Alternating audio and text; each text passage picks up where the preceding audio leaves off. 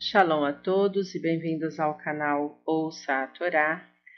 Estamos começando uma nova paraxá, que é a paraxá Shemot, Nomes. E a primeira aliá está no capítulo 1.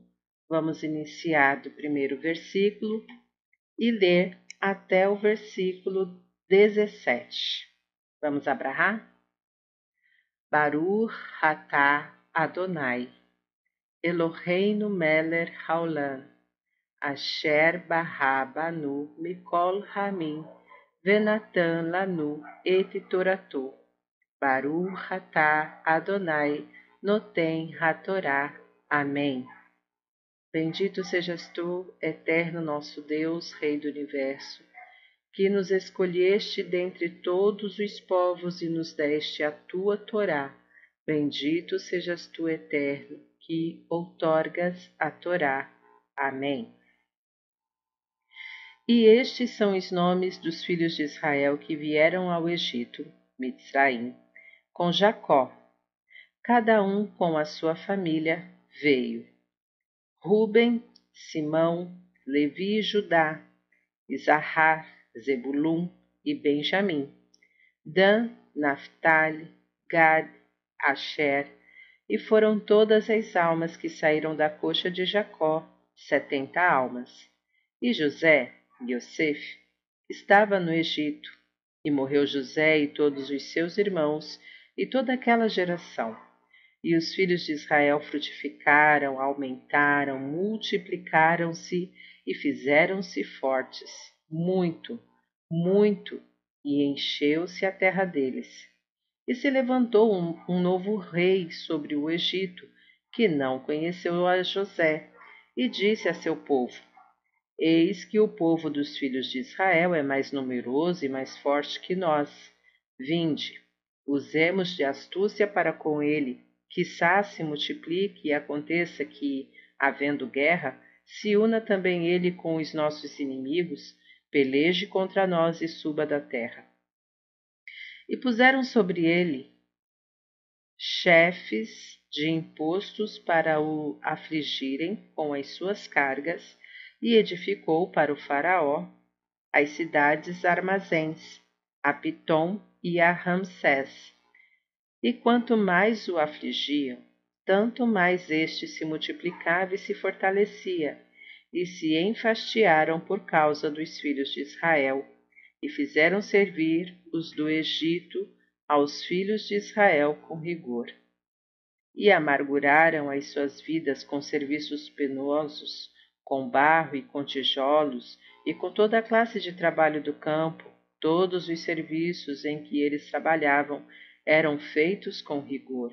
E disse o rei do Egito às parteiras hebreias, cujo nome da primeira era Chifrá e o nome da segunda Puá, e disse: Quando servirdes de parteiras às hebreias, vereis sobre os assentos, se for filho, matá-los-eis, se for filha, viverá.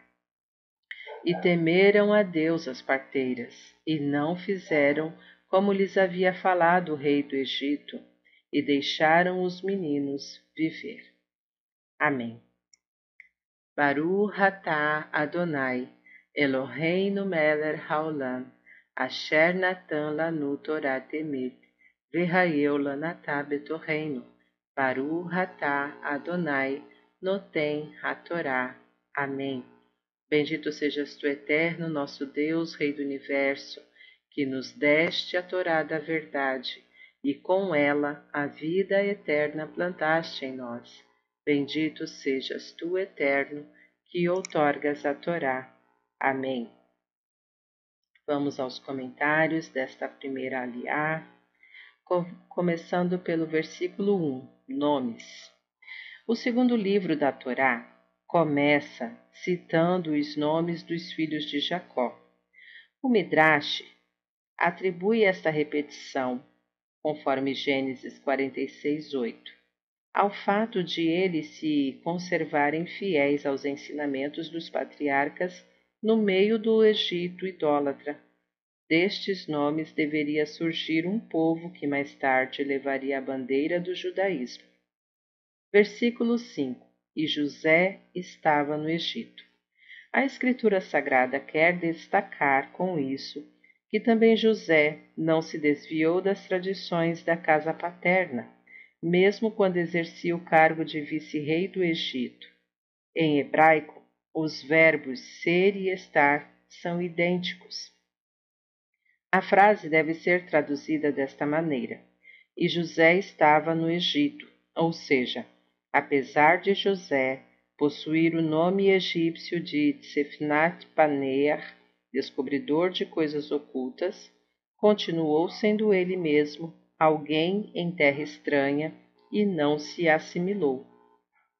Versículo 6 E morreu José. Segundo Midrash, uma das causas que abreviam os anos da vida da pessoa é que esta demonstre superioridade sobre as demais. José, que tinha este defeito moral, morreu antes dos seus irmãos pois esse versículo diz: E morreu José e todos os seus irmãos, primeiro José, depois eles. Versículo 8 Um novo rei sobre o Egito. Alguns historiadores creem que se trata do faraó Ramsés II. O faraó do tempo de José parece haver sido um dos reis Ixos e governaram o Egito aproximadamente 200 anos antes de Ramsés II, que não conheceu a José. Aqueles que se lembravam ainda do que José fizera para o bem-estar do Egito trataram os correligionários de José com bastante tolerância e benevolência, e eles se multiplicaram e se fizeram muito fortes. Este bem-estar físico e material os fez quase esquecer a sua pátria original e com a característica facilidade e a vontade judaica de se assimilar ao meio ambiente, eles começaram a se considerar autênticos egípcios de religião monoteísta. Mas aconteceu há quase quatro mil anos um fato que percorre até hoje a história judaica. Sua assimilação, capacidade e riquezas começaram a chamar a atenção dos egípcios e estes se enfastiaram por causa dos filhos de Israel, aqueles mesmos israelitas que com tanto zelo e dedicação contribuíram para o desenvolvimento e o enriquecimento do país e por isso eram tratados com bastante tolerância, tornaram-se de repente um problema socioeconômico para uns e para outros uma ameaça política. A questão das minorias manifestou-se em toda a sua nefasta crueldade. A inveja como base do antissemitismo, a inteligência e a aplicação como base da inveja e a concorrência econômica e profissional como justificação da intolerância. O resultado dessa mistura hedionda é bastante conhecido. Versículo 14: Com barro e com tijolos. No Museu Britânico de Londres encontra-se tijolos gravados com o nome de Ramsés II. Fim dos comentários. Está gostando do, do conteúdo do canal? Não se esqueça de deixar o seu like, também compartilhe e comente. Se ainda não é inscrito, se inscreve e ative o sininho. Fique por dentro de todas as novidades. Shalom, shalom a todos.